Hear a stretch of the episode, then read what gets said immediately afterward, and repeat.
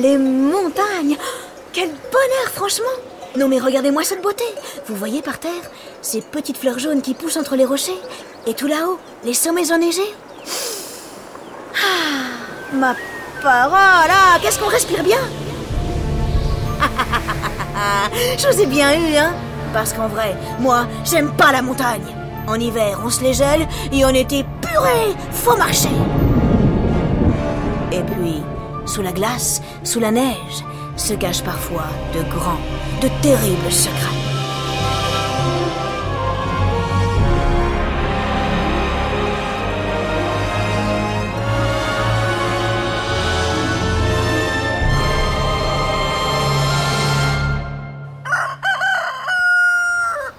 L'histoire commence le 19 septembre 1991. Nous sommes dans les Alpes, à la frontière entre l'Italie et l'Autriche, à environ 3200 mètres d'altitude. C'est le début de l'automne, mais il fait encore très chaud. Le soleil brille. Ah oui, ça sent un peu la crotte de bouquetin. Non De chamois Pardon. De chamois donc. Mais un peu autotuné, non? Oui Oh, très bien, très bien. Cette belle fin de matinée, Helmut et Erika Simon, deux Allemands à la cuisse bien musclés, ont décidé d'en profiter. Le couple adore la randonnée. Enfin, surtout Erika, parce que Helmut, lui, est souvent à la traîne. Ça va mon mout-mout? Ouais, ça va, ça va. Ouais. Et on ferait pas une petite pause? Tandis qu'il tente, courbé en deux, de reprendre sa respiration, une drôle de forme, un peu allongée et marronasse, attire son attention. Il s'approche. Oh, mon Dieu, c'est un buste d'homme qui dépasse d'un gros bloc de glace en train de fondre. Oh le pauvre S'écrie Helmut. Oh non Oh, c'est sûrement un alpiniste mort dans un accident Erika et Helmut tentent de dégager le reste du corps.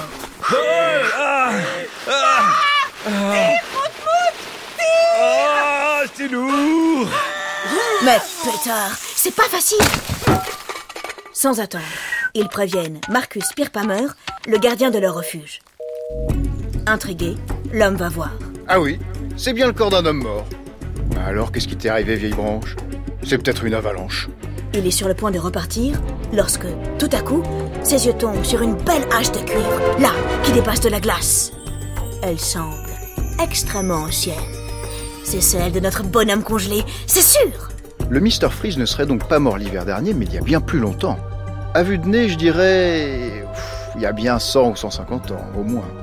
C'est sûrement un soldat de la Première Guerre mondiale qui s'est perdu dans la montagne. Tout de suite, il prévient les gendarmes qui arrivent le lendemain en hélicoptère. Trois jours durant, il tente d'extirper l'homme de sa prison de glace. À coup de pioche et de marteau-piqueur, les gars, euh, vous êtes sûrs? Vous voulez pas aussi une tronçonneuse? Enfin, on arrive à le dégager.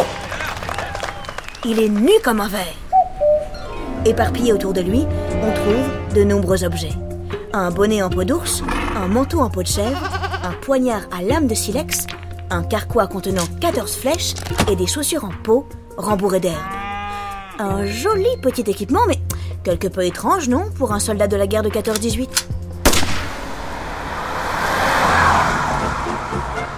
Le corps est transporté à l'Institut de médecine légale d'Innsbruck, une ville située en Autriche.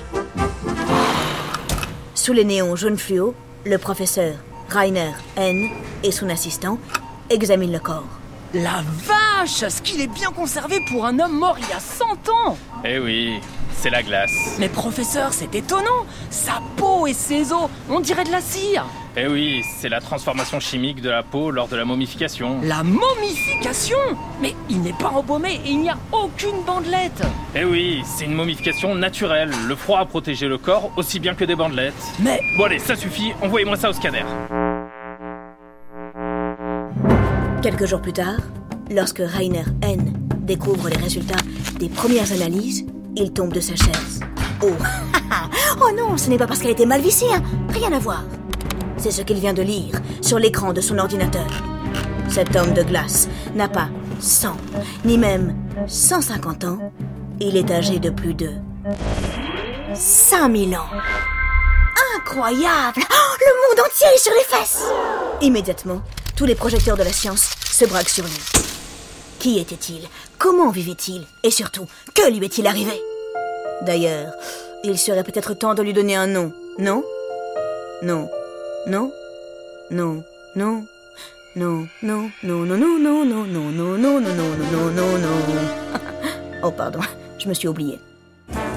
Parce qu'il a été retrouvé tout près du massif de Lutzal, on l'appelle Ötzi. Notre homme des glaces offre une incroyable chance aux scientifiques. Il leur donne accès à un monde infiniment lointain et les ramène aux origines de l'humanité. Ötzi était un homme de la préhistoire. Il vivait entre les années 3350 et 3100 avant notre ère, une période qu'on appelle le néolithique et pour laquelle on a rarement de telles découvertes. Une fabuleuse enquête commence, elle va durer plus de 20 ans.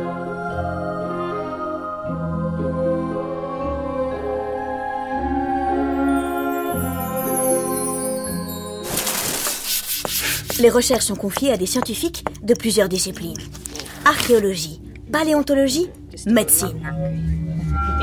Dans leur domaine, waouh Ce sont tous des as Grâce à une technologie de pointe, ils vont tenter de faire parler le corps d'un homme mort il y a plus de 5000 ans. Bon courage On commence par étudier le corps de.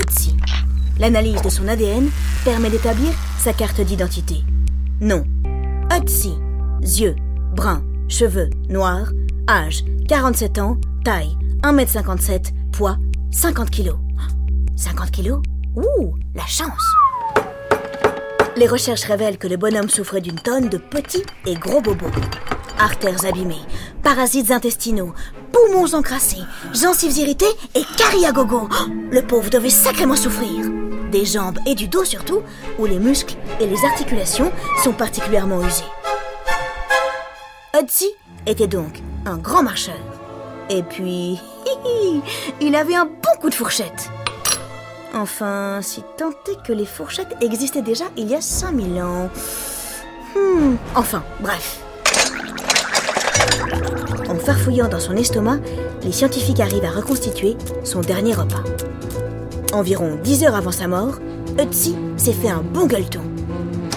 De la viande de bouquetin séché, de l'orge et du pain. Hum, bon appétit, Ötzi Poursuivons. On examine ensuite les objets retrouvés tout près de lui. Ce sont des indices extrêmement précieux. Les chaussures et les vêtements d'Ötzi, en fourrure et en peau, témoignent d'une fabrication à la fois solide et délicate. Autre élément, le couteau retrouvé parmi ses affaires. La lame de silex est si affûtée qu'elle coupe encore 5000 ans plus tard. Et ce n'est pas tout. Ötzi savait aussi se soigner. Des champignons, utilisés alors comme médicaments, ont été retrouvés dans la doublure de son manteau. Son corps est par ailleurs recouvert de mystérieux tatouages, plus de 61 dessins constitués de croix et de barres parallèles. L'étude d'Ötzi révèle que les hommes du néolithique avaient des savoirs et des techniques très élaborés. Nos ancêtres étaient bien plus rusés qu'on ne le pensait. Poursuivons notre enquête. L'équipement de Tsi est fourni, ce qui suggère qu'il n'est pas sorti faire une petite promenade pour se détendre. Pour quelle raison a-t-il pris la route? Et allez, allez, osons aller un peu plus loin. Posons-nous la question. Pourquoi est-il mort? Plusieurs hypothèses s'offrent à nous. Première possibilité.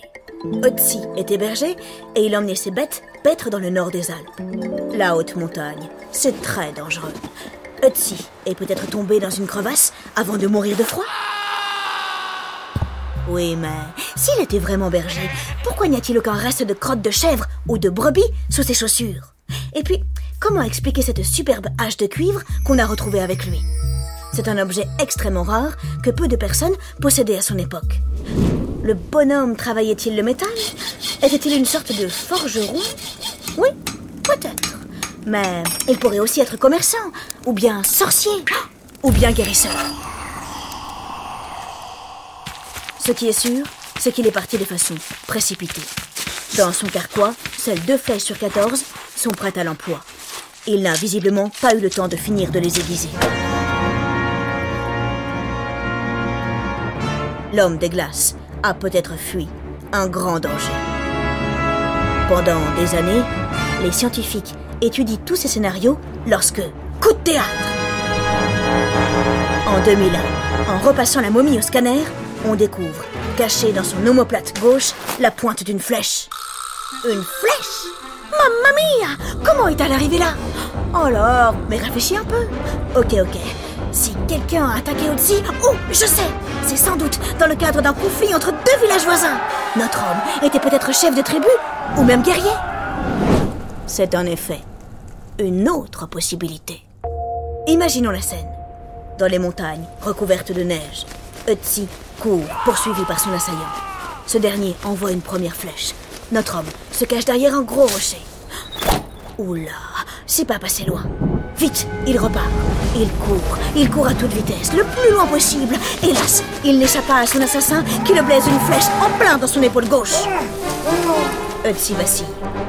Il tombe. Puis il meurt.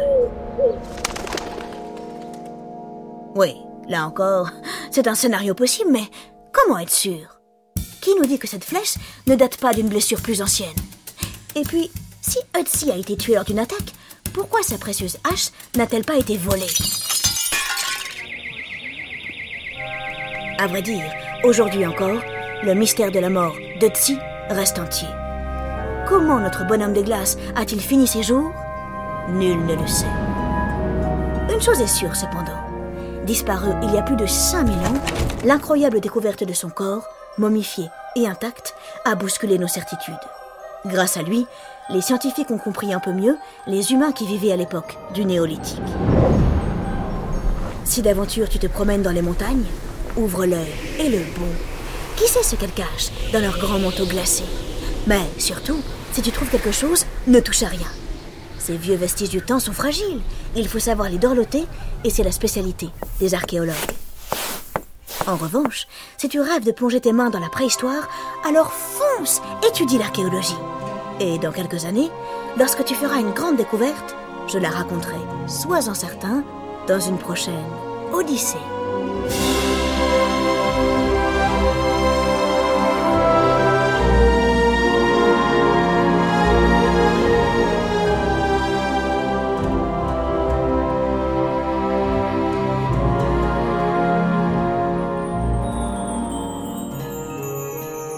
À la fabrication des Odyssées, il y a Fanny Leroy, Taïsia Froidure, Basile Bocquer et moi, Laure Grand Besançon. Les Odyssées est un podcast original de France Inter.